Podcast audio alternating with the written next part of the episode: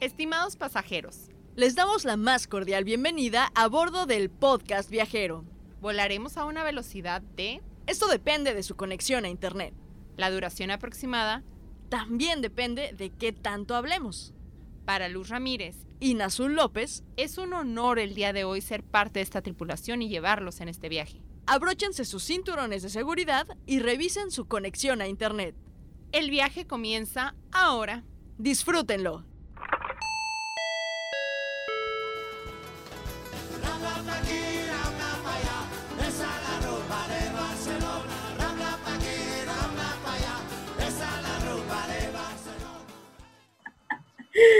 Ahora sí, la tercera es la vencida. Y digo la tercera porque, ah, que la canción como que se está congelando, hemos tenido problemas técnicos, pero es que esto es así, esta nueva modalidad de ahora hacer todo a través de videollamadas y a través de internet. El internet es traicionero y el internet se traba y justo cuando todo sale bien, tómala, ahí se tiene que estar trabando. ¿Por qué es así el internet? O sea, no, no lo entiendo. En algunos lugares ya está salió que se les va a la, la luz, que están teniendo problemas técnicos, de verdad. Ay, ¿para qué les cuento? El domingo me fue la luz como cinco segundos y yo, no. Y para los que no saben, es que trabajo el domingo en la radio, entonces, pues es vital el internet en mi casa. Y así iba entrando al baño, ¿no? Para bañarme y yo bien feliz. Y se fue la luz. Dije, no es cierto. Y salgo con, con cara de perrito espantado a ver a mi mamá. Sí, de, se fue la luz. Y en eso regresa. Y yo, ah, ya, y todo bien. Pero, pues bueno. Malvada. Sí, fue el intro que tuvimos que hacer porque ah, tenemos invitada y entonces estamos haciendo ahí eh, pruebas técnicas, pero todo ha salido bien. Ahí ya la conocen, Luz, por favor, preséntala. Ana Franco, que llega a ustedes de ser una viajera nacional, internacional y próximamente planetaria, porque ya aparecieron ovnis, señores. La vamos a mandar a Marte a que sean las primeras exploradoras. Ay, ahí está. Así es, este, ya no estoy esperando el primer viaje a la Luna, Marte, ya estoy realmente ya ahí prendida. Vámonos. Un gustazo, un gustazo verlas, muchachos. Hace mucho que no tenía el gusto de verlas, este, ni escucharlas. Bueno, escucharlas sí escuché el podcast pasado. Me encanta escucharlas. Este, y pues más que me inviten, porque esto le da un poquito de normalidad, ¿no? A, a esta cuarentena. Otras personas que veo. Aparte de, de- de los, de los perros, de mis jefes, de los juntos que tengo, porque pues aplicando el home office, ¿no? Pero no, muy padre, este, muy padre conectarnos así también con las personas y que sientan que también pueden salir de viaje. Esta es otra forma, ¿no? De, viajar en este momento. Ya la quiero ver cuando llegue, cuando pide algo y llegue el repartidor. ¡Te acaban de sonar el timbre! ¡El timbre! ¡Gente, gente! ¡Es la puerta! Alguien diferente, ¿cómo está? ¿Cómo se llama? ¡Hola! ¿Qué tal? ¿Cómo te va? ¿Quieres ser mi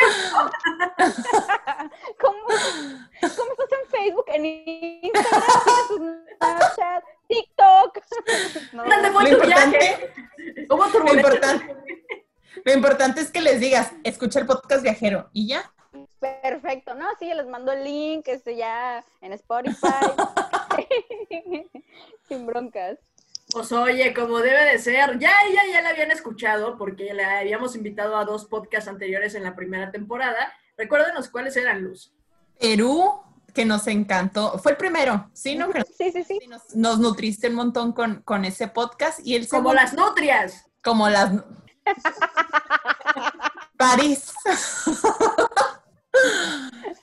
Ven, ven lo que les digo, por eso me gusta escucharlas, por esos momentos que digo, alguien me Vale la pena. Las nutrias se nutrien y si Ana nos nutrió, pues fue como una nutria, ¿no? Entonces, todo tiene sentido. ¿Pero las llevan al nutriólogo? perdón, perdón, chiste malo, ya, ya. Bueno, no se trata de nutriólogos el día de hoy, porque pues, pues no creo que la única es acá la que está llevando una vida más fit, ¿no? Acá y acá, pues estamos comiendo todo lo que se nos antoja, ¿no? Todo lo que se nos cruza en el camino, total, que si todos subimos 5 kilos al final de la cuarentena, todos estamos bien. Pon el anuncio de no tengo hambre, es ansiedad, sí funciona. Pegado en todos lados, ahí en el, en el comedor, en la sala, en la cocina, ¿no? Yo lo puse en el refri y dije, no, es ansiedad. Y dije, no, no, no es ansiedad. Es hambre. No funciona, no lo hagan. ¿Ves? Lo que sí funciona es recordar bonitos momentos, recordar lugares que nos gustan, algunos que casi estuvimos a punto de conocer y gracias coronavirus, ¿no? Así nos quedamos a nada de poder conocer y no, no se pudo, ya ni siquiera me pude regresar por ahí donde tenía mi, mi avión, pero pues por eso invitamos a, a la señorita de aquí abajo, a Ana Franco, porque ella además de todo, es un lugar que conoce muy bien porque ya vivió en este lugar, ¿no? Entonces, eh, pues casi lo conoce como la palma de su mano, ¿no? Digamos, ya vivió por ahí algunos Y es- meses. Y es de sus ciudades favoritas, según yo recuerdo, ¿no, Ana? Sí, de hecho, es mi segunda ciudad favorita. La primera es Florencia, pero sí, me, me encantó. Desde la primera vez que fui, yo dije, tengo que vivir ahí y pues se me hizo, justamente. Y la verdad que sí. Hoy en la mañana, uno de mis mejores, mi mejor amigo me envió una imagen eh, de la Sagrada Familia y, y, y cómo se de noche, ¿no? Y entonces le dije, no manches, le dije, yo vivía 20 minutos de ahí, la- le, le enseñé el mapa y todo, y dije, hey, sí es cierto, vivía súper cerquita y, y me, me encanta, la verdad que esa ciudad tiene de todo, no, no sé cómo explicarles. eh, Oye, ¿qué terminará primero? ¿La Sagrada Familia o esta cuarentena? Así como vamos, sí, no, se me hace que sí. Este, la Sagrada Familia. Fíjate que yo me hospedé a 15 minutos caminando de la Sagrada Familia. Entonces, a lo mejor se me hace que viví unos días por tus rumbos. ¿Por qué zona te quedaste? Pues que a 15 minutos no estás 15 oyendo. minutos de la Sagrada Familia. 15 minutos de la zona de la Sagrada Familia. Bueno, bueno, pues Sales de la. Sagrada Familia y así como a las 8 o 10 calles, yo creo que era mano izquierda, pero no me acuerdo la calle ahorita.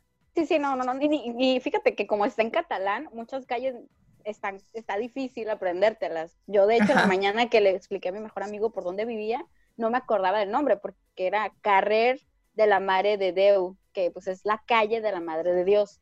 Entonces, eh, eh, eh, era complicado no acordarme cómo se escribía, ¿no? En, en catalán. Pero bueno, este, ya nos fuimos muy, muy al inicio. entramos, a ya entramos. Sí, qué bárbara. No, Toma, ya, por ya favor. nos fuimos, pero hay algo que es importante, sobre todo porque Por este favor. podcast, eh, pues sobre todo también queremos que más allá del chisme son, pues que se lleven algo, ¿no? Algo de nutria, algo que les nutre, ¿no? En pocas palabras. Y entonces, con ello, hay que decir que este lugar tiene una población de De 4.895.876 habitantes. la ubicación está en En España el idioma que hablan es hablan dos. El oficial es castellano, pero también manejan el catalán. ah, muy bien, la moneda Euro, Y no sé por qué iba a volver a decir ubicación geográfica, porque ya lo dijiste, pero la definición del... pero tiene una extensión territorial, a lo mejor esa era la que ibas a decir. Creo que sí. Eh, 3.291.654 kilómetros cuadrados. A ver, otra vez. Espera, lo que pasa es que ahorita yo creo que podemos abundar un poquito más en eso, pero también se le conoce como distritos. Entonces está como su distrito catalán. Ahorita platicamos, abundamos un poco más en eso. Ok, y la definición del podcast viajero.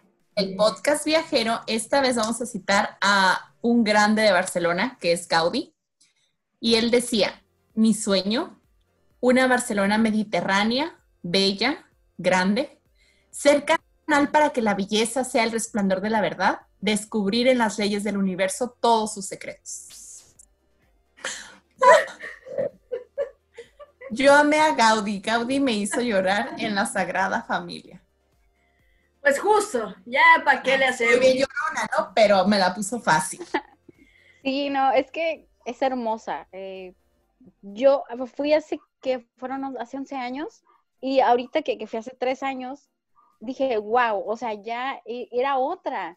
Y, y me quedé muy sorprendida. e- Es, hermosa, o sea, todo, todavía lo- me sigue sorprendiendo. Y sé que voy a volver en uno o dos años más y, y voy No, a a ver. decir, wow, ¿no? te calmas, ¿no? En, en un año, espérate tantito, aguanta, que apenas estamos calentando motores, apenas estamos calentando motores, ¿no? Como para- Espérate que ya la terminen, Ana, ya casi la termine, ya para que te toque terminada. Pues Sí, justo estamos hablando de la bella, la coqueta y la sensual. Barcelona, joder, tío. Hostia, tío, que ahora sí agárrense duro porque yo nada más conocí el aeropuerto, conocí Carrefour, conocí un hostal y conocí el metro. Y ya. Pues mira, yo me fui a pasar eh, Año Nuevo a Barcelona. Creo que sí les platiqué ya anteriormente que en este Año Nuevo nos fuimos a Madrid y después nos fuimos a Barcelona. Em, llegamos como el tipo 30, algo así, entonces tuvimos oportunidad como del 30 al 4 de enero más o menos. Recorrimos lo más, lo más posible, pero es una ciudad tan grande y tan bonita y con tanta historia que no te la vas a acabar en cuatro días que estuvimos nosotros. Yo creo que Ana vive ya que seis meses. Siento No. que la conoces. ¿Cuánto viviste allá? No, viví dos meses únicamente. ¿Dos meses? Ya, ya, ya había ido con anterioridad, había ido de pues una semana, ¿no? Cuatro días, sí, igual, cuatro días. Y después de ir y recorrer muy poquito, dije yo tengo que volver, tengo que conocer. Una, bueno, yo soy de Ensenada, entonces yo cuando estuve a intercambio, la primera vez que fui ah, fue en el 2009, entonces estuve en una ciudad muy, muy chiquita y sin playa, entonces yo llego a Barcelona y huelo a mar y dije, esto huele a mi casa. Entonces, eh, no sé, fue, tal vez ese, ese olor a terruño que dije, híjole, tengo que volver, tengo que regresar. Y pues regresé precisamente y con ese olor a playa, yo te digo, donde vivía alcanzaba a ver, este, tenía una vista panorámica como toda la ciudad de Barcelona, porque pues son, son montañas, tiene vistas hermosas. Yo vivía este, a 15 minutos del- de la Sagrada Familia y a unos 5, 7, no es cierto, otros 15 de el Park Güell. Ay, sí, lo amo. Entonces, eh, eh, fue, es de mis lugares favoritos. Yo, de hecho, el área que es gratis, porque a veces que un área tienes que, que pagar y reservar con anterioridad para, para poder ingresar. Bueno, yo reservé por internet, me costó más barato que ahí, pero ahí también creo que hay acceso como de 100, 150 boletos. Sí, pero sabes que sí es uno de los super tips de Barcelona. No sé si en general de toda España, pero la verdad es que compren sus entradas antes. Eh, Así es. Y antes no digo dos, tres días antes, si pueden hacer como una semana, dos semanas de anticipación, mejor aún, porque las entradas a muchos lugares son limitadas y la mayoría son por horarios. Entonces, también para que veas como la distribución y digas, ¿sabes qué? Este, todo esto está cerquita y lo, me concentro en, en un día en toda esta área y al día siguiente en otra área y otra área para que no tengan que estarse moviendo mucho que se eh, ahorren las filas para comprar el boleto, porque es una fila para el boleto y es otra fila para ingresar. Y eh, comprar los boletos son más económicos por internet que hacerlo físicamente. Y eso es en general, creo que todo Barcelona. Mm, Pues toda Barcelona y casi toda Europa, ¿no? Ahorita que lo mencionan es muy cierto, sobre todo comprar, estaba revisando qué cosas nos convenían mejor y demás, y, y mil veces te conviene más entrar directamente a las páginas oficiales de los lugares y comprarlos, porque así, uno, te sale más barato y dos, pues obviamente no hay como chanchullo de alguna cosa, ¿no? Porque de lo contrario, así eh, puede variar, ¿no? Hasta 50 euros te, te pueden subir en un tour cuando haces exactamente lo mismo que si tú vas solito, así llegas en tus dos patitas y subes, ¿no? Alguna de las torres, por ejemplo, al- a la catedral y la visitas por tu cuenta, que si nada más va alguien y, y dice que porque te está eh, enseñando, ¿no? También au- audioguías en muchos lugares en Barcelona, casi todo tiene audioguía también, entonces sí, eso es bien importante, sobre todo en la parte de ahorrar, como siempre lo hemos dicho, ya depende de si tú quieres, ¿no? Gastar más o que sí, que el guía y demás, bueno, pero si vas en modo mochilero, te conviene mucho más hacerlo directamente desde las páginas con anticipación. Oye, y el Parkwell tiene transporte gratis. Hay una parada eh, que está muy cerquita, es un parque que está muy cerquita de la, de la Sagrada Familia y ahí con tu ticket este, te subes al camioncito, te dejan la entrada principal y lo mismo, ya que terminas de recorrerlo todo, ese camioncito te regresa y ya te deja en el centro porque el Parkwell sí está un poquito alejado si llegas como en el transporte público o bien rentas un taxi, pero pues ya está ese, ese camioncito gratis. Sí, es un super tip y más lo que dijiste, Luz, o sea, juntar como todo, ver en los mapas que todas las atracciones que hay juntas y transportarte hacia, esa, hacia ese lugar y caminar. Ahora sí que yo caminé muchísimo, o sea, yo, yo obviamente sí agarré el tren, el metro, el ferrocarril, incluso porque la universidad estaba alejada, ¿no? Entonces, de hecho, ayer eh, buscando en los libros, en el próximo libro que voy a leer, me encontré esto ¡Ay, qué bonito! Es, el que compraba para ir a la universidad y eh, bueno, es un boleto de, pues, del metro que yo tomaba un, autobús para llegar al centro de, en Gracia, tomaba el ferrocarril y de ahí me iba a la universidad. Entonces, este, me costaba 10 viajes, 20 euros. Entonces, y era, y porque es por zonas, como muchos lugares de Europa que, que, que, son ciudades grandes, se divide por zonas. Entonces, este, por ejemplo, este abarcaba dos zonas, ahí dice. Ahí igual les mando una fotito, pero igual si la quieren subir. Y, por ejemplo, hay lugares en Barcelona que muchas personas no conocen o, o, que están alejados de las zonas turísticas. No sé si llegaste a ir, Luz, al laberinto de Horta, creo que es el Parque del Laberinto de Horta, que es el laberinto que sale en la película del perfume. No, sí lo vimos, pero no, precisamente porque estaba alejado, este, y nos tocaron como las, las festividades de cierre de año, ya no ah. vamos a ir. Yo sí lo vi, yo sí lo vi, desde el avión se veía toda la ciudad así. Yo vi, yo vi todo, todo lo que están hablando, yo lo veía desde el avión así. No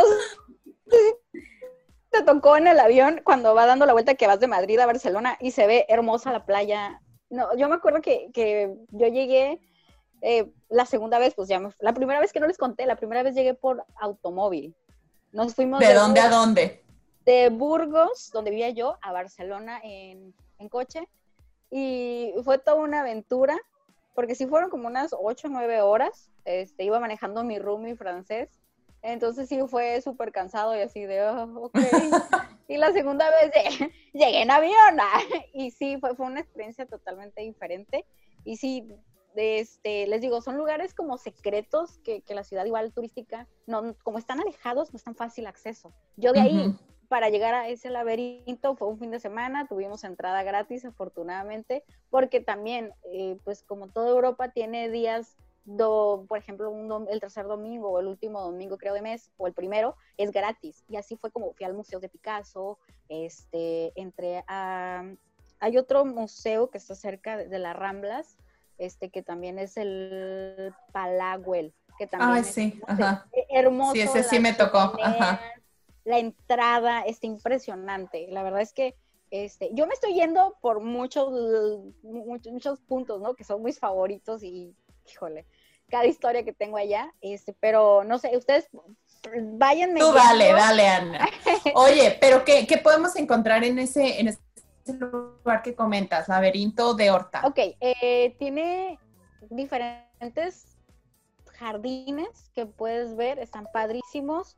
Este, y te, si quieres guía o no quieres guía, es gratis, igual tú al final le das un, pues, este, uno o dos euros, lo que quieras darle, este, y te van explicando, ¿no? Que ese era un palacio de descanso. Entonces, este, está muy padre, que pues usaban de juego, ¿no? Eh, los laberintos, y ves como al sub, están los laberintos abajo, están unos jardines, subes, está una como alberca, una especie de como para refrescarse y te cuentan ahí unas leyendas. Este, y de ahí hay como, no jardín japonés, pero es así como, pues está como un tipo manantial, está, está muy bonito, está padre para ir de relax con, pues con el novio, con la familia, este, también pues para que te cuenten un poco de historia y recorrer el, el laberinto, que, que, está muy padre, ¿no? Y, y ahí tengo unas fotografías y sobre todo yo no sé cómo lo descubrí, la verdad es que un día les dije a mi roomie, ¿saben qué?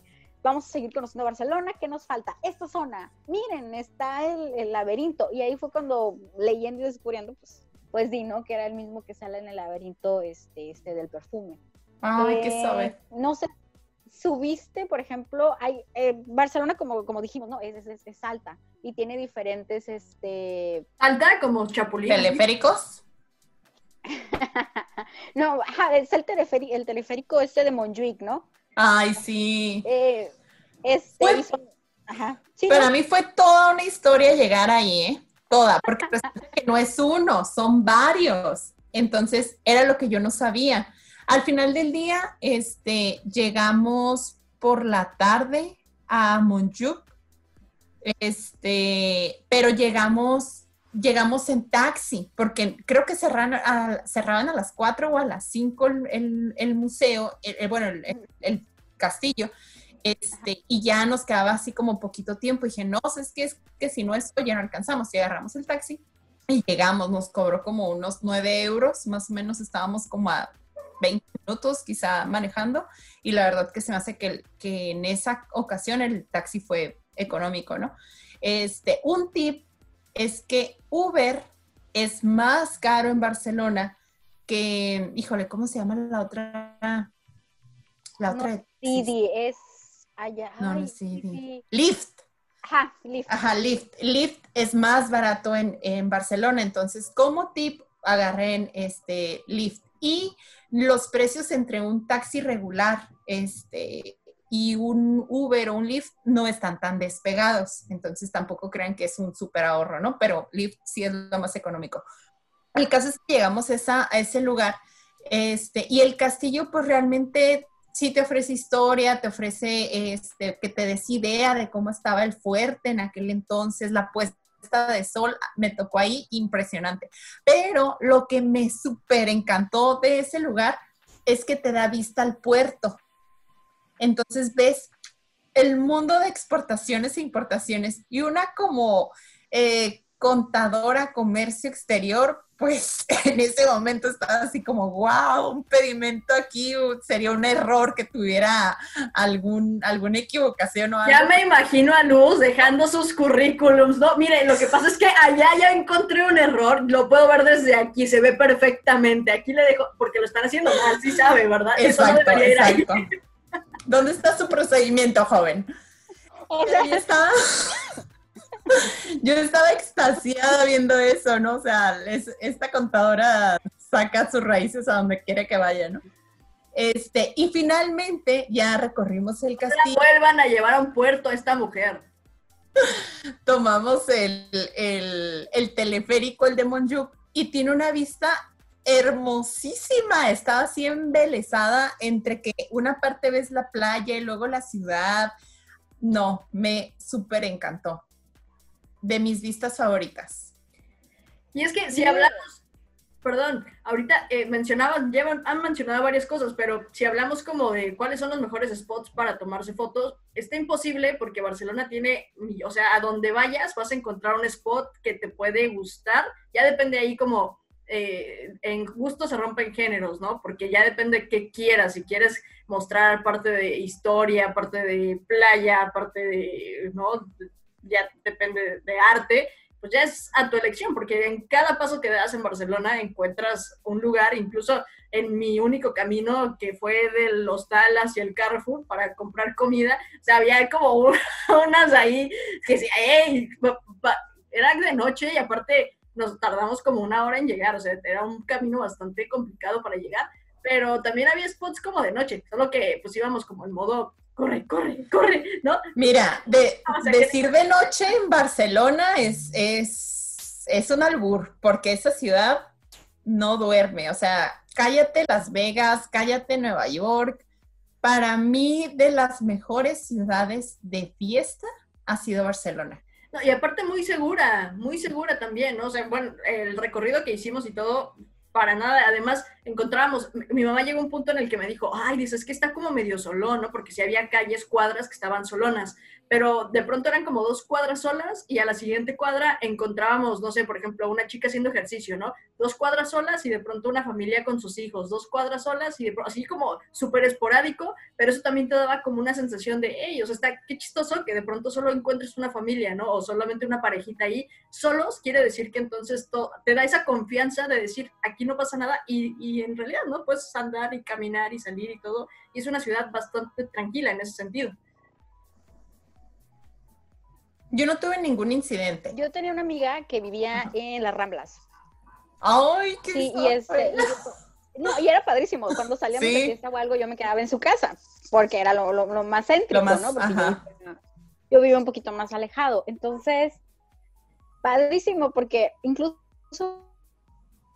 de noche yo me podía tomar un bus de cerca de su casa a, a mi, a mi piso sin problema. Tardaba mucho en llegar porque nada más hay uno dos, tres buses en la noche por todo Barcelona, recorre todo Barcelona, pero no había ningún problema. Y tú veías que gente igual podía ser tomada, chicos, chicas, solas, acompañadas, y no había ningún problema. O sea, nadie, al contrario, te, ofrecían la 100, inclusive en el metro, de andar sola. Fue, es de las ciudades que, que más, más seguridad me ha dado. Y, no sé, no sé, no, ahorita que lo comentan Azur y que tú también, Luz, este, me, me, quedo todavía más sorprendida de que es una ciudad que me gusta mucho.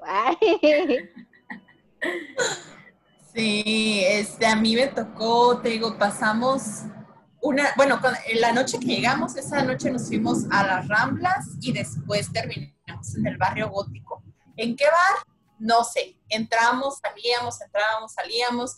Este, conocimos a un grupo de franceses que aparte de guapísimos y bien buena onda, este, se sentaron con nosotros, se armó una fiesta. Yo ya hablaba francés en ese momento. Este, me querían robar a Marino, este, luego se acercaron otra, otras chicas de ni me acuerdo qué nacionalidad, se armó la fiesta. Llegamos, no sé a qué hora al piso, 5 o 6 de la mañana Ya quizás. se dieron cuenta de quién es la fiestera. Perfecto. Solo quería que supieran eso. Pues aquí... El Ana, tiempo se va diferente cuando estás en Barcelona. es que piénsalo, piénsalo, ayer a las 5 de la mañana, aquí han de haber sido las 10 de la noche. Bien temprano que llegó. Ay, Exacto. No, de veras. A ver, Híjole. Yo llegué Además, tempranito a mi depa. además eh, es, es totalmente diferente. eh, Estás en diferentes usos horarios, porque incluso pues andabas con franceses. Imagínate, pues, uno tiene que hacer la, la ecuación. Adaptarse, adaptarse, claro, adaptarse a morir. Exactamente. morir en Barcelona. y, este, y al día siguiente, pues ya era la fiesta de Año Nuevo y allá la gente recibe Año Nuevo en las fuentes de Montjuic. Y es un show muy padre, muy, muy bonito, pero ahí no se arma la fiesta. O sea, ahí es como, ah, ya lo recibes y luego ya te puedes ir como a un restaurante. Nosotros nos fuimos al Cuatro Cats, que es un restaurante de los más, más viejos. Este, fue toda una historia que, que no les voy a contar para poder entrar, porque si no me llevaría todo un podcast contarles, pero la verdad es que la cena estaba exquisita. Para hacer año nuevo, este, pensé que iban a ser precios eh, carísimos, pero la verdad no, lo que gastas aquí en un buen restaurante. Este, tenían grupo en vivo, música en vivo, y ahí fue mi meme. Cuando tú ves pura europea, alemana, rusa, polacas, francesas, hay reggaetón y música caribeña, ¿qué se dice? Latina, haz lo tuyo. Entonces yo me fui, abrí piso, ¡Quítense de aquí! estaba según yo bailando muy, muy leve, así como en la mesita, y Marino me dice, ya, ya. Y luego de pronto sonó la de yo perreo sola. Yo perreo sola, hay luz ahí. Y en eso me identifiqué con una, era una puertorriqueña y la otra, la verdad no me acuerdo, creo que era una colombiana, me dicen, latina, y yo, sí. Entonces se armó la fiesta. Sí, definitivamente creo que cuando estás fuera del país hay una hermandad español, español, sí. Y Sí. wow, o sea, to- todo cambia, ¿no? ¡Ay, qué padre! Qué, qué, qué, qué bonita experiencia un año nuevo así. Sí, la verdad que fue un fiestón. ¡Ay, qué rico! ¡Ay! qué, rico qué rico recordar. Sí. Oye, y la comida española, yo nada más voy a ponerle un pero. Los A ver, desayunos. ¿Los qué? es Los muy diferente. desayunos. Totalmente distinto a como estamos acostumbrados nosotros, a nuestros chilaquiles, los huevitos. Huevito. Es que aquí todo, todo lo comemos eh, muy atascado, o sea, no sé en qué momento de los cafés así chiquitos, nosotros tomamos una pinche tazota así gigante de café. Ey, ¿Te relajas? O sea, no, hay que tomar Oye, en, en- en dos así chiquitos, ¿no? Puedes tomar mucho, pero chiquitos. pero ellos, ellos, este, cenan y comen gordo. Nada más que el desayuno es así, minuto, pecata. No, no, no. Sí, Pues, sí, oye. petit. Sí. Me da dos, por favor. Sí, Pero para mí sí. y Marino, óyeme. Ah, no, para, para el otros Ay, ¿tú tres. qué vas a comer?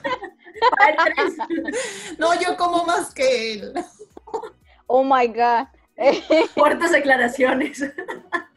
Cañón, ¿eh? Sí. Bueno, probaste, eh, bueno, es lo, lo que siempre te dicen que pruebes, este, yo soy alérgica, yo no puedo comer paella, pero todo sí. Pero puedes comer para ti. Yo comí por ti, por mí. Ya ves, ya comí por todos. verdad. Gracias. Mira, es- paella, los mentados arroces, el arroz negro, los camarones así gigantes. ¡Ay, sí! Ah, los las gambas, este, una sopita que me dijeron que es típica, la verdad, ahorita no me acuerdo cómo se llama. Este, el pulpo, los cortes de carne, Uy, sí, sí, sí. otro boleto. Sí, sí, sí. La verdad es que a mí me encantó la cocina de Barcelona. Este, fui a, a dos a dos restaurantes de mariscos eh, pues, cerca de la playa. Este, y a otros que estaban pues cerca también, este, en Gracia. Y sí, me quedé satisfecha, muy a gusto. Sí está un poquito más condimentada, siento yo, Sí. porque igual yo no cocino muy condimentado. eh, son diferentes. cocinas? sabores, pero por supuesto, no parece y no me pueden creer, pero a veces lo hago. Di- Dijo una de las amigas de mi mamá, "Ha- hacía falta una pandemia para que yo me metiera a la cocina. Algo así me está pasando. Las cosas positivas de la pandemia. Mira, yo puse Sí. los lugares a los que fuimos a comer, porque la verdad que este mm, tratamos de ir a lo que los locales nos recomendaban. Dejen, déjenles busco los nombres, ahorita los encuentro. Pero la verdad es que todo, todo lo que probábamos estaba absolutamente delicioso. Los vinos, porque tomábamos más vino que agua, las cañas que nos daban, que es la cerveza, todo, todo era delicioso. ¿Probaste la cerveza de Barcelona, la Moritz? Sí, Ay, perdón, pero siempre llego y pido las locales. Sí, no, no, la verdad me gustó mucho. Yo también en un bar, este, después de, de una, eh, una guía, haz de cuenta que fue una chica que estaba de intercambio con un compañero de la maestría, llegó, nos visitó y dijo, ¿me acompañas? Y yo dije, ah, por supuesto, vamos. Este, hicimos una visita guiada y todo padrísimo con de las guías gratis que se ponen en las plazas. Este, y terminando de ahí, terminamos en un, en, en un bar y pues, ah, una caña, otra caña, padrísimo, como dices, o sea, y, y la gente es muy amena, tanto los locales en Barcelona como pues todos los otros viajeros, ¿no? Que es que están ahí. Entonces, sientes como familiaridad, ¿sabes? O sea, Son- eh, eh, no te eh, sientes lejos. Sí, En sí, eso sí, tienes toda la razón. Eh, son, muy, son muy amables, ¿no? Son muy buena onda. Desde que llegas, igual si, si te sientes como perdido, si no sabes dónde está el metro, o sea, porque, por ejemplo, nos pasó, toda la gente, incluso le pregunté al de un autobús, oye, es que estoy buscando esta línea, ¿no? Me marca esta ruta, pero no sé eh, si es un camión, si es el metro. Dice, no, dice, vale, es el metro, ¿no? Tienes que ir acá por la puertecita. O sea, son muy amables, sientes como con esa confianza también de preguntar, porque a pesar de que si tienen eh, como un... Es que son muy directos, son muy, muy directos, pero eso no les quita lo amables, ¿no? O sea, son dos cosas muy diferentes. El, que sean... Nosotros solemos hablar con muchas vueltas y tiramos mucho choro los mexicanos. Ellos no, ellos a lo que van, ¿no? Y si tú les preguntas, oye, estos, eh, ¿se te hace bonito este case? Oh, vale, esto está, ¿no? Del, del asco, ¿no? Te podrían decir, ¿no? Es un asco. Pero son como muy directos. Aquí es como, híjole, es que, pues mira, la verdad es que aquí arribita sí me gusta tu case, pero de aquí abajo, o sea, tenemos mucho choro. Entonces, eso de pronto nos pudiera como sacar un poco de onda, pero no les quita lo amables, ¿no? Te pueden contestar con toda amabilidad, no, no vete a dos, dos calles para allá y a, la, a, tu mano izquierda y ahí tienes la puerta para el metro. Entonces, siéntete también con esa libertad de poder preguntar si te sientes perdido o si algo necesitas a cualquier eh, pues, español, a cualquier lugar de, de, Barcelona en específico y que te van a preguntar y que te van a responder con toda amabilidad del mundo. Ahorita me, acor me acordé por lo que mencionabas. Sí, y otra cosa, a pesar de que eh, escuela les enseñan el castellano y que te hablan el catalán, aún de que te encuentres eh, eh, franceses, alemanes, ingleses y tú no hablas otro idioma más que el español, la verdad es que no se te complica. La otra es que, por ejemplo, nosotros estuvimos hablando con los franceses en inglés, este, pero ellos hacen todavía más esfuerzo por entenderte en español que en inglés. Entonces, allá vas a encontrar y vas a escuchar todos los idiomas del mundo y la verdad que no son un problema. No, para nada, ¿eh? y aparte el catalán este, tiene muchas palabras que son fáciles. Digo, yo, será que no sé, por ejemplo, allá ya ves que todos se, llegas y hola o no sé, te saludan. Allá sí son muy formales en eso. Hola y siempre se despiden. Se dicen hasta luego o en catalán adeu, que es adiós. Entonces, este, es, como muy, muy cordial todo. O si te encuentras a alguien en, en el súper o en el elevador o cosas así, son muy cordiales y eso, eso me gusta muchísimo. Este, pero por ejemplo, ah, regresando a los miradores, Ay, sí. Este, no sé si subiste al Tibidabo. No, no, no. Yo esa la descubrí porque yo de donde vivía estaba muy cerca Bunkers de Carmel, que es, es, es, otra vista que sale también, por ejemplo, creo que es en la de 3 metros sobre el cielo 2 este, se ve toda la, ciudad este, hacia la Sagrada Familia y de ahí se miraba a lo lejos el Tibidabo. Entonces yo decía, yo quiero llegar ahí, quiero conocer ese lugar porque todavía está más, más alto. Búnker de Caramel creo que está a 250 metros, creo que Tibidabo lo dobla, la verdad. wow. Entonces yo dije, quiero ir ahí. Un día yo veía que había una parada de, de metro que se llamaba Tibidabo, bueno, de ferrocarril. Y también veía que, que cuando iba a la universidad, habría cerca de Montaner, había otra salida. Y yo dije, pues voy a ir. El, ay, se, se me olvidó el nombre. Y pues yo subí, yo me fui y, lo, y llegué al Tibidabo, no sé, agarré ese, el fuler, me subí, me subí a un camioncito y, me dejaron el Tibidabo. Yo no supe cómo llegué, yo encantada porque hay un, centro de atracciones, hay un, este, juegos... Como de feria, ¿no? Ajá, exactamente. Está el, Tibidabo, que es una catedral, está hermosa, y prendió unas velitas. y la vista es impresionante. Es otra vista de Barcelona totalmente diferente, diferente a la que tienes eh, en el castillo, diferente a la que tienes acá en el búnker de Carmel. No sé, no puedo decir que es mi favorita porque no, Bunkers tiene un lugar especial porque ahí te puedes... En tu corazón. Sí, te puedes echar un vinito, una bocata, ahí conocí mucha gente, también viajeros y locales que ahí se echaban su vinito, este, y, era muy padre, pero Tibidabo, de ahí llevé a una de mis roomies, a otra amiga después, porque fue como, tienen, que verlo, tienen que, tienen que conocerlo, tienen que, híjole, la verdad es que, que Barcelona tiene todo y sobre todo ese momento de, de ver, conocer, de sentirlo, no sé cómo decirlo, pero... Ah. No, no, sí, sí. A mí una de las cosas que más, más me gustó de, de, Barcelona son todas las vistas que te ofrece la ciudad. O sea, más allá de un lugar, de decir, ah, la Sagrada Familia o, o la Catedral de Barcelona o, o, cualquier lugar, la verdad es que mmm, Gaudí, que es uno de los arquitectos que, que a los que Barcelona le debe parte del, de, del turismo y parte de la arquitectura de, de la ciudad, dejó algo muy, muy como claro en la manera en que, en, que Barcelona levantó sus construcciones. Y es que todas este, tienen vista, entonces está bien padre porque los edificios o cualquier casa está hecha, pensada en que deben de tener como una parte para conectar con la naturaleza.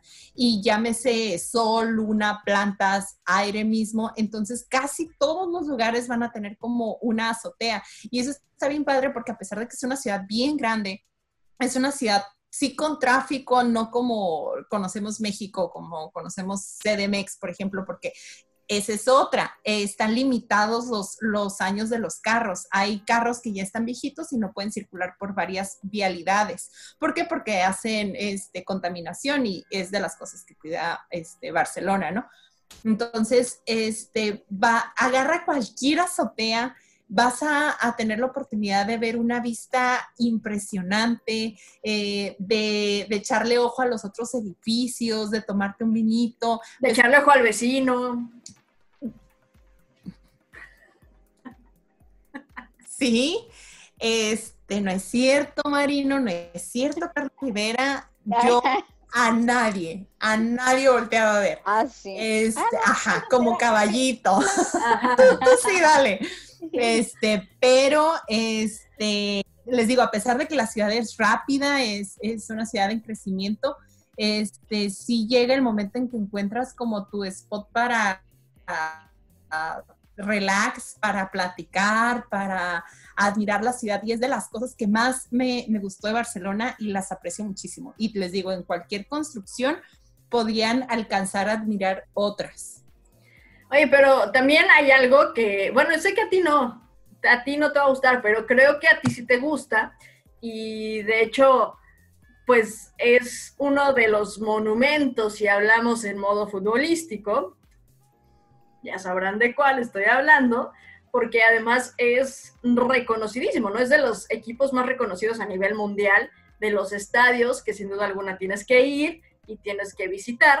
Y estamos hablando de qué estadio, por favor, Ana Franco. El Camp Nou. Tenía que ser de mi Barça, del corazón, de, mi novio Messi. Ahí sí juega el, el novio de Shakira. Ah, Gerard Piqué, ¿cómo no?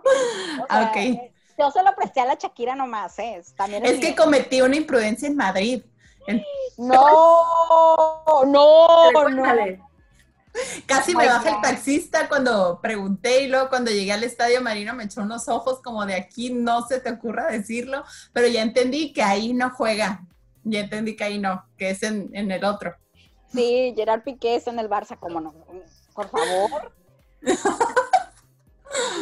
Pero ya, me quedó claro. Sí, no, yo tuve el gusto de, ver jugar a Messi allí en el Camp Nou, o sea, otra experiencia. Yo no soy muy futbolera, la verdad, no lo soy, pero después de verlo jugar y estar en el Camp Nou fue como, ya, yo soy de Barcelona. Lo amas. Sí, no, no, y, lo vi también. gol en los mundiales y toda la cosa. no, es que es una experiencia es experiencia única, o sea, ver a un jugador de esa talla y tenerlo por Exactamente. Oye, y si no es mucha indiscreción, ¿cómo en cuánto te tocaron los boletos? Esta vez que estuve, no fui. Fue hace nueve años, hace nueve, once años, sí, once años, hace once años. No me acuerdo, creo que sí, unos 50, 55 euros. O sea, sí es como, ay, voy a ir y va a haber boletos o los tengo que agarrar con tiempo de, antes de anticipación o es como muy difícil encontrar boletos? Sigue ahí, no sigue ahí. Bueno, lo que regresa Ana Franco, porque no sé si, si está o no está. Fíjate que yo iba a comprar boletos, y digo iba porque a la mera hora ya fue como una cuestión de, híjole, no, creo que la cosa se está poniendo media complicada, entonces no sé si ir o no ir. Los boletos, obviamente estamos hablando, ¿no? Por ejemplo, boletos para la Champions, que ahí sí me quedé con el ojo cuadrado. Estaba buscando en todos los estadios, incluyendo el estadio del Barcelona.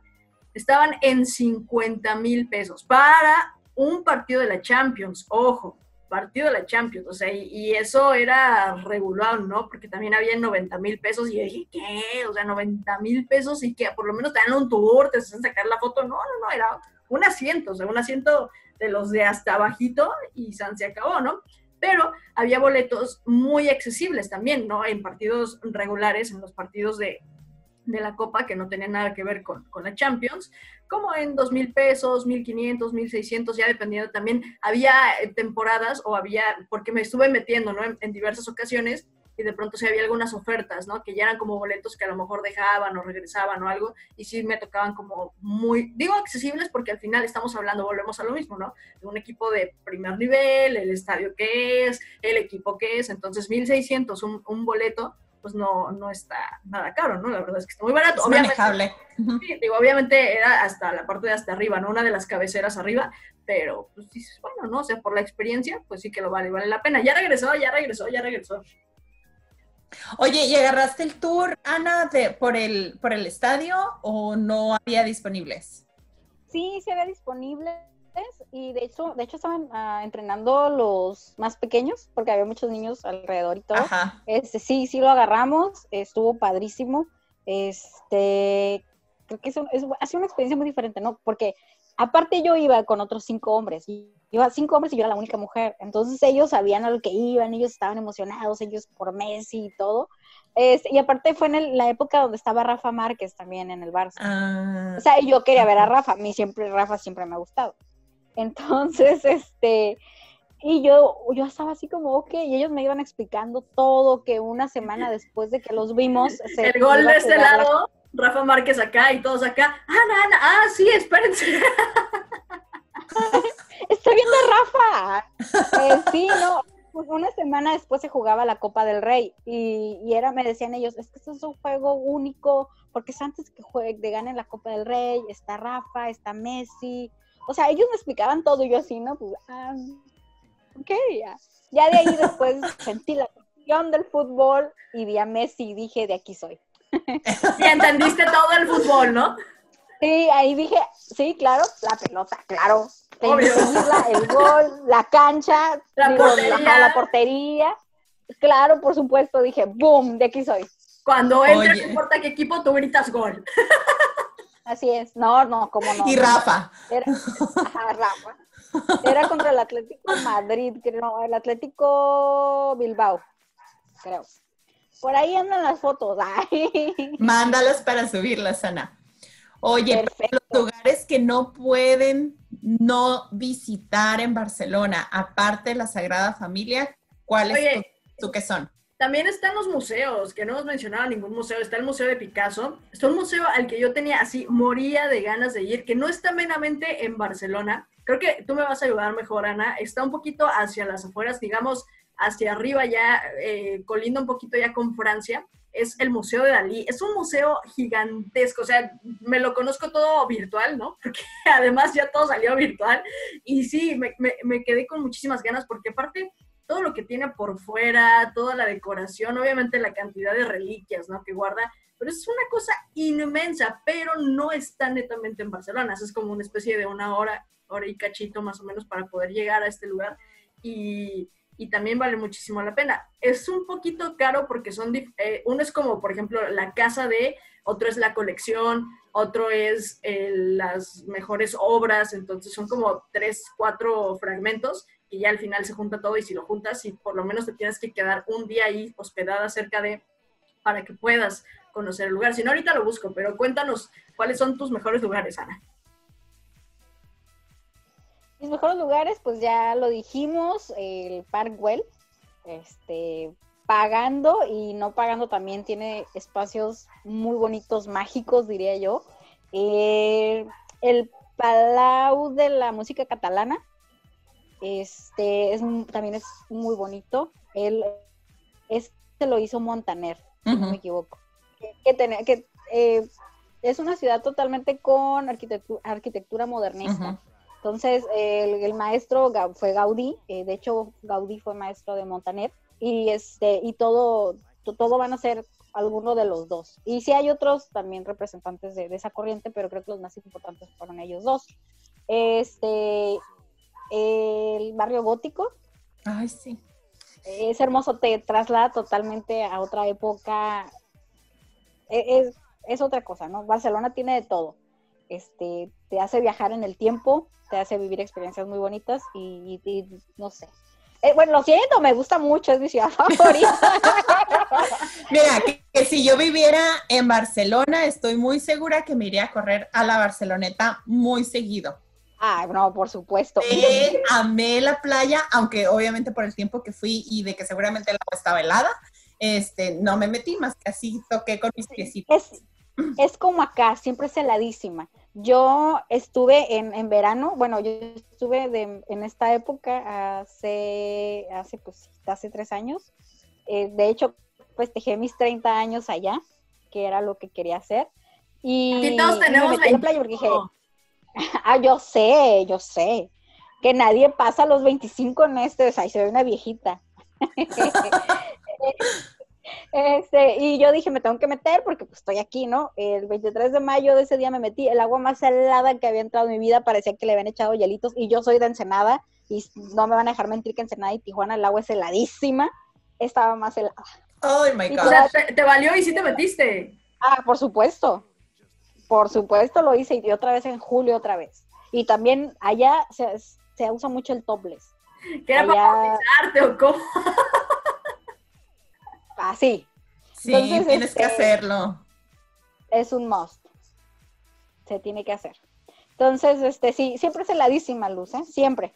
Pero Ah, es, es, es- es muy padre, es, es muy rico. Sientes una libertad padrísima, la arena es diferente, no, no sé cómo explicarlo, pero sí. Yo Más granuladita. Yo fui, Sí. yo fui a la playa, este, y sí, la vi, le digo, le digo, Marino, va a estar bien helada, ¿verdad? Y me dice, pues quítate los zapatos, dice, ¿cómo vas a venir hasta la Barceloneta y no tocar la arena y el agua helada de España? Le digo, bueno, pues sí, sí. Me quité mis botitas y en cuanto me quité mis botas, sí, efectivamente helada, la arena así granulada, este, pero me gustó mucho. Eh, compramos, creo que era nieve, algo así, este, y nos sentamos ahí en la arena, a acabarlo, a verla, a disfrutarlo, olerlo. La verdad me gustó mucho la Barceloneta. Sí, es de mis lugares favoritos en, en Barcelona. Ah, mira, ya encontré el, Ah, lo del el museo. museo. Se llama Figueres en Girona. Es Ah, donde ok. está. Ah, pero sí, pero Girona es otra historia, ¿eh? Sí, Ajá, no, no sí, está cerca, es lo que decía, no está Sí. cerca, pero desde ahí pu- pu- puedes ir, o sea, obviamente hay tours y todo, no puedes ir, pero sí es como que te tienes que quedar. Digo, si te gusta como la onda de los museos, pues aprovecha que llegues un poco a... No te tienes que llegar, No, que quedar. Nosotros no. fuimos, fuimos y vinimos en un Así día a vienes, Girona. ajá. Así ¿Sí? es.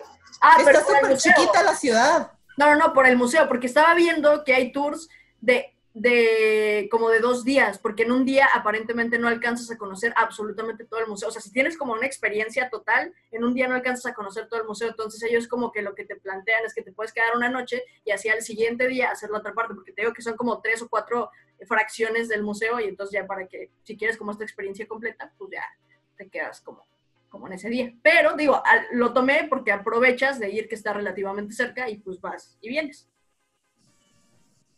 Este, No, lo dejamos para otro podcast, pero este, Ay, sí, la verdad es que no está, sí, es que no está tan, tan lejos, pero sí hablar de Girona también nos llevaría otra hora, hora y media. sí. A mí sí, me gustó mucho, es, es bonita. Sí, es pintoresca y sobre todo también tiene que ver también Game of Thrones. Este, ay, mi internet se está yendo. Ay, es, es, es ot- es otra situación totalmente aparte. Entonces sí, la verdad es que es muy bonita, pintoresca y, y es que es un pueblito diferente. O sea, sales totalmente. Es un pueblo mágico de España. Así es, así, justamente. No hay otra descripción. Justamente. Y también Eh. tienes el letrero al entrar, así, pueblo mágico, todo con sus flores. Girona. Oye, a mí también de los lugares que yo creo que no puedes este, no ir es toda la obra de Gaudí, porque yo salí enamorada de Gaudí. Eh, la casa Barlo, Bar, Bar- ¿cómo se llama? Yo, Adjoa, perfecto. ajá. Esa casa que yo no sé absolutamente nada de colores, combinaciones, estructuras ni nada, pero dijeron una cosa que a mí me enamoró y dije, de ahora en adelante, me- cuando construya mi casa propia, dije, así va a ser. Y Gaudí decía que hay que combinar todo con la naturaleza.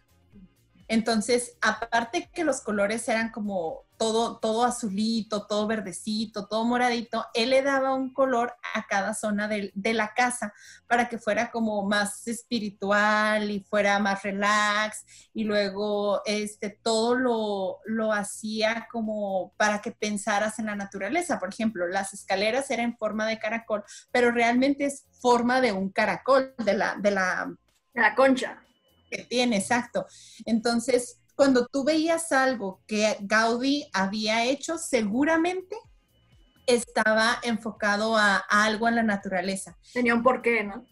Sí, eso yo me encantó. Todas las audioguías no me las perdía porque, de verdad, yo estaba así como que, wow. Y luego ya saben que te dan como la fotografía y vas viendo y tú, ah, sí, es esto. O sea, tardas horas en, en recorridos, ¿no?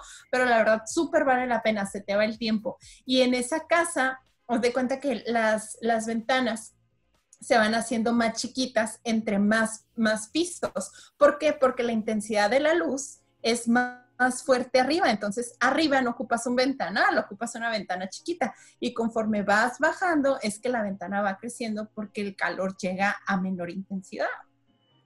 Ah, y en las clases del día de hoy de física, química y cuántica, no sé si estoy bien, pero tenemos a... Arquitectura. Ah, perdón. Ingeniería, ¿será? Este, Casa Gaudí, que está en, bueno, hay dos, eh, una está en Parkwell, que es donde pasó sus últimos años y que ahí a, vivir a vivir a su papá. Es una casa así como menudita, chiquita, con un tan bonito. Este, te sale como 10 euros la entrada y la verdad es que me encanta. Pensé que ibas a decir cómo comprarla o algo así. No. Ya se iba a traer a Tijuana. ya compré mi terrenito para venir y montarla. Este, no, pero está súper, súper bonita. Este, y la, y la obra de maestra de Gaudí, y que desgraciadamente no la pudo terminar, porque lleva miles de 200 años esta construcción, este, es la, la Sagrada Familia. La Sagrada Familia, pues es una iglesia, pero es otra onda, de verdad. Una de las cosas, bueno, muchísimas cosas de la, la Sagrada Familia que me encantaron, pero una es la que me, me mata, es que por los ventanales fue tan listo que la luz cuando da el ventanal forma los colores del arco iris. En el orden perfecto. Hasta poética se vuelve esta mujer, ve nomás. Hasta poeta nos salió ahora que se regresó de Barcelona. Mira, yo entro, cuando voy, voy de tour, entro a las iglesias principales, aunque yo no me considero una persona así súper religiosa, este, pues sí profeso el catolicismo, ¿no? Este, pero ahí, te lo juro que lloré. Estaba así, como si estuviera viendo Toy Story 4, no sé. Este, solo 4 con la explicando. Sí, lloré con las cuatro. Este, yo estaba al borde porque todo estaba perfectamente este, explicado, te decían con qué lo relacionaban, te platicaban la vida de Gaudí y te decía por qué lo había hecho. Y una de las cosas que más, más me llamó la atención en la explicación que te da en la Sagrada Familia es la altura de la catedral, de la, de la construcción. Te dice, ahorita no recuerdo cuánto, cuánto es de alto, pero dice que está perfectamente eh, estudiada de acuerdo, al, de acuerdo al monte Montjuic, porque el monte Montjuic es el, el punto más alto de Barcelona. Y dice que el hombre no puede hacer cosas mejores y más impresionantes que la naturaleza. Entonces, su iglesia no iba a ser más alta que lo que la naturaleza ya había formado. Entonces, eso para mí fue como mm, de, una, de un humano más noble, ¿sabes? Que no quiero ser más grande de lo que, de lo que Dios puede hacer, por, por darle de nombre de alguna manera, ¿no? Este, y me ganó. Ahí Gaudí me ganó. Pero ya no te puedes casar, Luz, o sea, ya, ya, supéralo. Pero ¿por qué me quiero con Gaudí? No. Sí.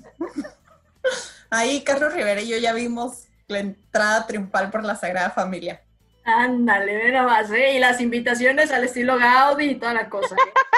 Obvio, en una hojita. En Obvio. una hoja porque ahí es todo ecologista. Sí, Ah, así es. sí te creo. Fotos en la pedrera, fotos de... Ándale. ya lo vi. Mi vestido colorido como la pedrera, justamente. Va a ser en una azotea así enorme de Barcelona, con vista a toda la ciudad. Ya me vi. Sí, sí, sí, ya, ya. Vestido de Sara. Ay, Dios. Qué bábada, ¿eh? Qué bábada. Ya te cuesta. No, para nada.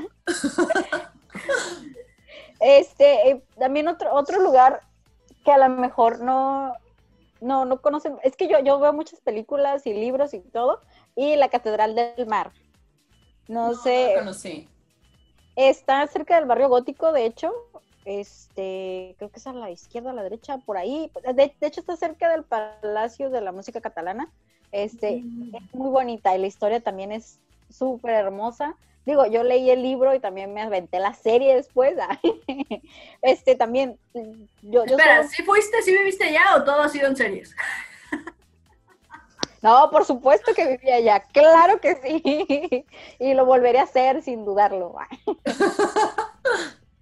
Sí, no, este, ¿qué otros? Es que ah, tiene tantos lugares tan bonitos que conocer, que perderte. Es Incluso, sí, es de esas ciudades en las que una semana, no apenas y como que te alcanza para medio conocerla, ¿no? De esas ciudades grandes donde una semana, digamos que estaría un poco perfecta, aún no te la comerías toda, pero por lo menos sí eh, le darías un aire a lo que es a la esencia de Barcelona, incluyendo museos, lugares eh, de la naturaleza, de las principales obras de arte, deporte, etcétera, etcétera, ¿no? Una semana y estaría bien, porque con tres días, a lo que cuentan más o menos, o sea, como tres días, pues, no, no conoces No. nada, casi.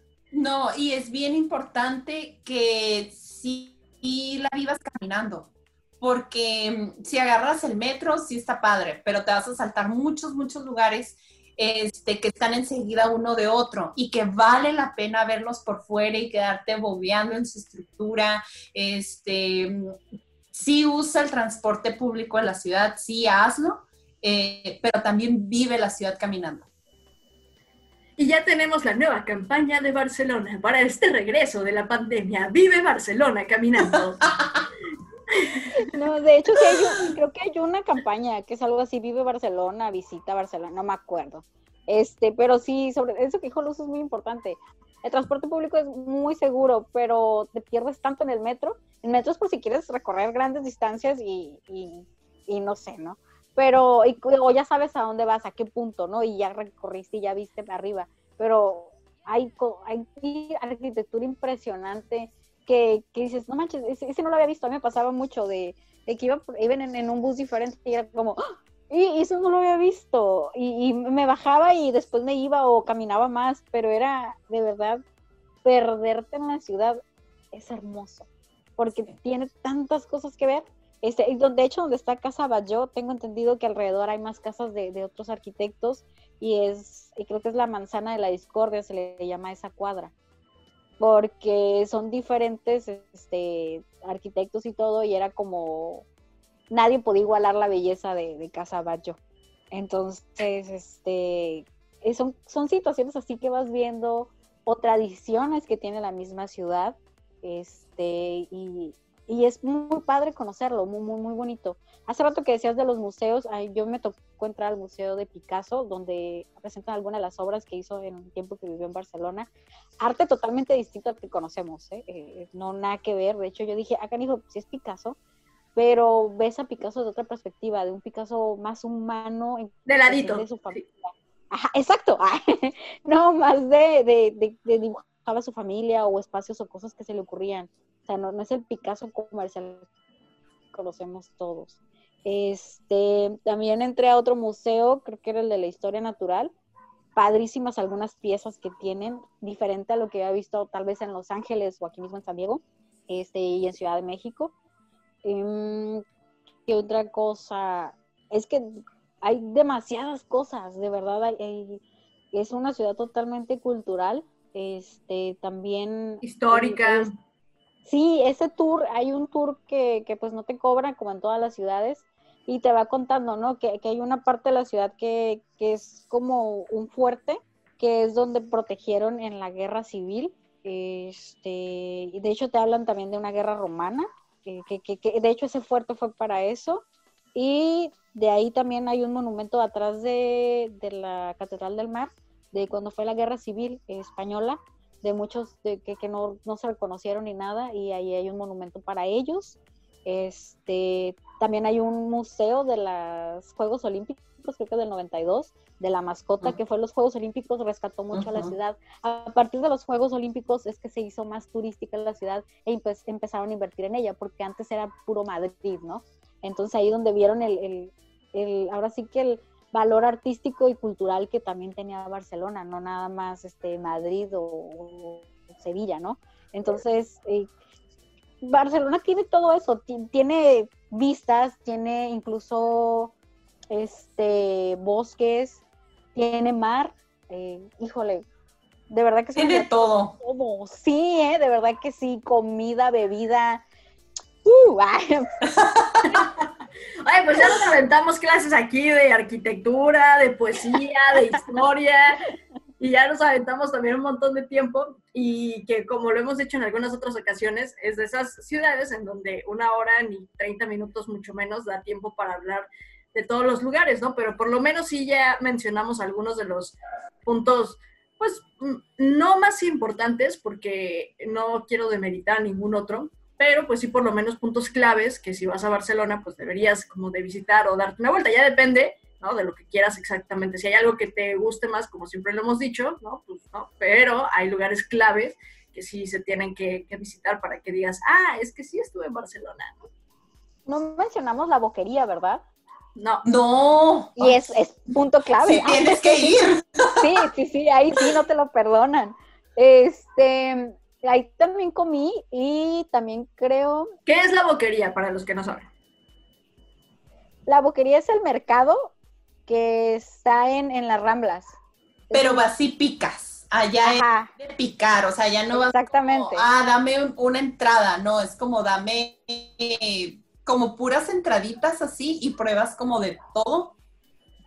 Pero es típico, es una parada obligatoria. Sí, es totalmente, eh, pues ahora sí que turístico. Y, y yo me acuerdo ahí comí como unos pinchos, este, pulpo, y pero así, o sea, como dices, eh, pues picas, ¿no? Sí. Y un, una bebida con mango, u- una, como un tipo martini, no sé, color verde recuerdo. Y, aparte, en el parte del mercado de la buquería, pues hay cosas también mexicanas, de Costa Rica, de otros lugares. Y me acuerdo que nosotros estábamos así como, no manches, una tamazula, Valentina y un... este, y nosotros así de que no, no necesitábamos. Yo en casa tenía afortunadamente con mi tajín para mi fruta. este, pero fue impresionante, ¿no? Ver y, y convivir, porque en ese mo- momento te encuentras de todo también, cubanos, franceses, alemanes, y también eso es, es- es otra cosa, ¿no? En el mercado también de la boquería te encuentras de todo y, y, y es un espacio como súper bonito, se siente como que otro ambiente, como para Bien alivianado, como Sí, que la sí, gente sí. va a platicar. Este, si vas acompañada, es con quien menos platicas, yo creo, ¿eh? Ajá. Luego ves colgadas las piernas, los jamones, o sea, no, no, no, es una cosa impresionante, padrísimo, y todo se te antoja, de verdad, incluso si ves las piernas colgadas dices, ay, yo quiero, ¿a qué Oye, yo estaba impresionada cada vez que pasaba por esas tienditas. Bueno, bueno, deja, ahorita les cuento una de los turrones, pero este, de esas tienditas con las piernas y cada que pasaba por una, yo decía, joder, Miki, no perdones a tu padre. O sea, cuestan como 500 euros una, una pierna así, ¿no? o sea, va a estar deliciosa, pero imagínate que es como una carnicería, pero allá solamente de, de esas cosas. Y, Y lo primero que se te vino a la cabeza fue al pobre padre de Mickey con su piernita ahí, Sí, ¿qué mi te va a rey. pasar, verdad? Sí, no lo perdones, dije. Y aparte todas las tiendas de turrones y mazapanes y todas las tiendas de dulces que son, ay no, es una trampa. Nosotros entramos a, a picar, queríamos probar y salimos gastando 50 mil euros de ahí. Pero sí vale la pena. Sí, porque dices, bueno, es que le puede gustar a fulanito, a sutanito, y si llevamos poquito de este y de este y de, Sí. Y luego llegas a la caja y te dicen, ay, si gastas 5 euros más, te puedes llevar esta caja con, sí, porque dices, esa caja le puede gustar a mi mamá, Sí. caja a mi tía, Sí, ¿sabes qué nos tocó? Nosotros nos regresamos el 4 o 5 de enero, entonces ya estaba Reyes. Iba en Madrid, híjole, allá, Reyes es su- todo un show, ¿no? Es como... sí, Entonces, Ajá. de hecho, nos tocó el, em, el desfile, pero no el, el del el bueno, sino cuando estaban este, practicando, por ahí grabé unos videos y todo, pero la verdad es que todo es todo un show y nos tocó la rosca de Reyes y hay dos tipos de rosca y ¿qué creen? Yo me traje las dos. ajá, Tuviste que dejar con tu maleta para meter los que te ¡Qué traías allá. Es que, ¿sabes qué? Dije, ah, le voy a llevar esta a mi mamá, que es la típica. Y me pasó como, ay, pero, ¿cómo no va a probar esta que también está bien buena? Entonces nos trajimos como seis roscas, porque ese día volábamos. Entonces llegábamos y al el día de Reyes, pues partimos la rosca directo de Madrid para el mundo. ¡Wow! ¡Qué bárbara, qué rico! O sea, dejó toda su ropa, compró otra maleta, X, me vale, yo me llevo roscas. Saben que nada más llevábamos una maleta de 25 kilos para los dos, para Marino y para mí. Este, pero no me acuerdo en qué podcast les dije esto, que yo llevo eh, mi ropa así cuando digo, a esta ya va a ser la última usada que le dé. Este, y todo, y, y lo voy dejando. Y justo en el piso en el que estábamos, en una esquinita, había un, este, eh, como de basura, un, un contenedor de basura, pero no es de basura, sino que ahí dejabas De tu ropa. ropa. o suéteres o lo que sea y lo ven entre la gente. Entonces, sí, para donar, bien, claro. porque ya no lo tuve que tirar. Ajá, entonces llegué, dejé como mis blusitas, algunos pantalones que ya no iba a usar. Este, y lo dejé ahí y pues se hizo el espacio suficiente para las roscas. Pero es el tip que ya nos habías Oye, compartido. Sí, ¿Cómo? me hiciste recordar, en una Semana Santa se nos había un especial en, en Renfe allá.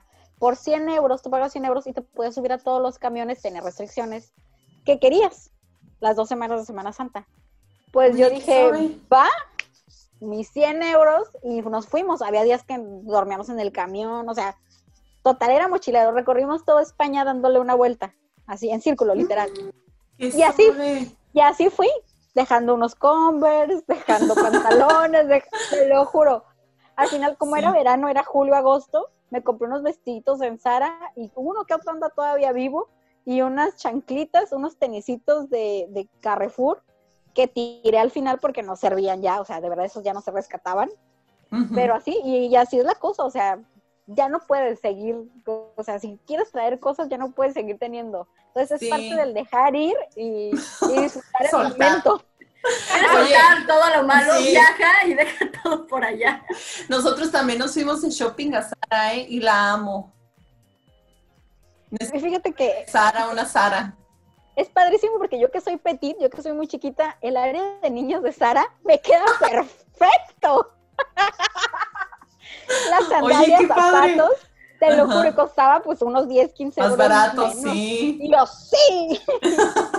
Un win para mí. Y win, aparte mejores diseños, ¿no? Porque siempre los niños, eh, a veces paso como por todos los lugares y siempre me enoja que el área de niños tiene muchísimos más eh, diseños más padres que la de los adultos. Entonces eres una suertuda, oye.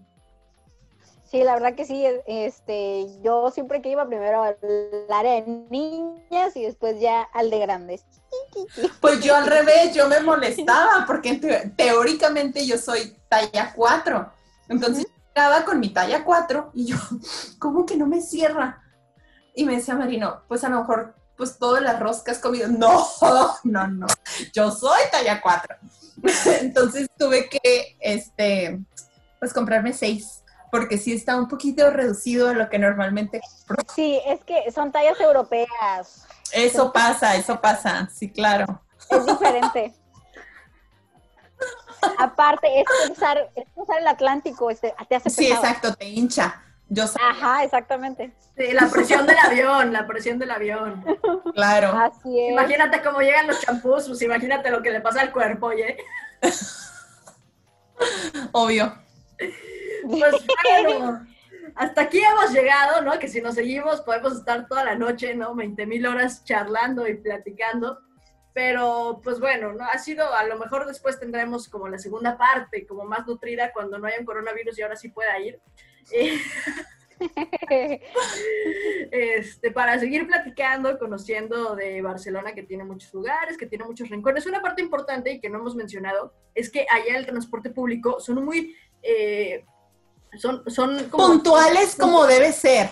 muy Sí. en el horario del transporte, ¿no? De hecho, y este tip me lo pasó precisamente Ana, el que tú buscas, ¿no? Por ejemplo, estás, llegas al aeropuerto y buscas, ah, es que quiero ir a la Sagrada Familia, ¿no? Te da todas las opciones, que puede ser por tren, que puede ser por camión, y te dice los horarios. Entonces, por ejemplo, si dices, ah, es que ya tengo que correr porque me está marcando que a dos cuadras y en un minuto es cuando llega el camión, tienes que correr porque si no, en ese minuto pues ya no alcanzaste ese camión, ¿no? Tendrías que esperarte a veces siete minutos, tres minutos. Hay unos como pantallitas siempre que te va marcando la ruta y te dice, ah, te sale en tres minutos, sale en siete minutos, sale en diez minutos, en 20 minutos, depende de las Ajá. rutas, ¿no? Pero eso es una ventaja que también es como muy accesible el transporte público y solamente que la cuestión de los horarios, ¿no? Que si, eh, si quieres tomar o si quieres llegar a algún lugar en especial, pues sí tendrías ahí que, que, que ver como, ah, el horario y ya para que también no estés mucho tiempo parado en un lugar, si lo quieres, si es muy temprano, lo que sea. Pero eso es un, un buen tip y que Google Maps te lo da a la perfección. Así, el lugar a donde quieras llegar, no hay problema. Sí, te da todas las opciones, conexiones y en tiempo real. Y padrísimo, porque tú vas siguiendo y sin problema. Sí que sí. Así es. No sé. Así es que, pues, Luz, algo más que tengas que decir, que comentar en estas clases de poesía, literatura, arquitectura. Que amo a Gaudí. Es, Aparte, Muchas gracias, Ana, por acompañarnos nuevamente a otro, a otro podcast ya en la temporada 2. Es- Eh, Siempre eres, eh, siempre, siempre eres, eh, eres bienvenida. Este, esperemos que nos acompañes en muchos más destinos. sí, muchas gracias por invitarme, chicas. Me divierto mucho con ustedes. El compartir el alma viajera es muy bonito. temporada, temporada 2 y además edición en casa, ¿no? Una edición diferente y una edición que el otro día me quedé pensando que es, eh, pues, memorable y que se va a quedar en la red, ¿no? Que se queda aquí para siempre y que las futuras generaciones sabrán que por lo menos en un abril del 2020 así se tenían que hacer las cosas, ¿no? Y que nosotros somos parte de esa historia en donde así lo tuvimos que hacer porque no hay de otra opción y porque eh, esto es, ¿no? Y también hay que sacarle provecho y hay que sacar lo bonito porque no todo es- son noticias malas y entonces por ello es que esto se queda como de las cosas bonitas que, que nos dio el coronavirus. ¿Tu red social, Ana Franco? Ah, es ana.francor. Así me encuentran en Instagram. Este, y ahí está el enlace a mi blog, que a veces escribo. Este, y ya, es todo, pero, y sobre todo, ¿saben que ahorita podemos viajar mucho también con libros, con podcasts y pues con blogs que nos ayudan a soñar, a creer y volver a viajar y sentir esas cosquillitas de seguir en un avioncito lejos de casa. No, si quieres eso, lo único que tienes que hacer es irte a tu lavadora y ver ahí y fingir que estás en la ventana del avión y ya. Así. Bueno, Ya sé. No, pues muchas gracias, chicas, por invitarme. Me divierto mucho siempre con Igualmente, gracias, Ana. ah, ¿Tu red social, Solita? a mí me encuentran como Nazul MX y a ti, Luz. Como Luz con doble Z, RC. Y Uy, el, pol- el podcast, el podcast viajero lo encuentran como Podcast Viajero, ¿ok? Tanto en Facebook como en Instagram. Así es, así es que, pues bueno, esperemos les haya gustado. Si tienen dudas, preguntas, comentarios, quejas, sugerencias, déjenlo por aquí, que nosotros somos todo oídos y todo ojos para verlos y resolvernos. Nos vemos en la próxima edición del podcast Viajero en Casa, porque a cómo vamos, primero se termina, ¿qué? La Sagrada Familia y luego... Y luego, y luego y luego de la cuarentena. cuarentena, sí. Bueno, chicas, un placer. Besos. Gracias. Bye. Bye. So let's pretend we're dancing in the street. In Barcelona, las Ramblas. I'll meet you, we'll dance around La Sagrada Familia. Drinking sangria. Mi niña, te amo, Macarena. Mamacita, rica. Sí, te adoro, señorita. Nosotros, vive la vida. Come on, let's be free in Barcelona. Las Ramblas, I'll meet you. Come on and dance with me in Barcelona. Drinking sangria. I just want to be in Barcelona. Mamacita, rica. Feel that summer breeze in Barcelona. Nosotros, vive la vida. Siempre viva Barcelona. Estimados pasajeros, Hemos arribado a nuestro destino. Por favor, permanezcan sentados hasta que el podcast se haya detenido por completo. Mantengan su cinturón abrochado y no olviden compartir el vuelo de esta semana. A nombre de Nazu López y Luz Ramírez, Agradecemos su preferencia y esperamos hayan disfrutado del vuelo.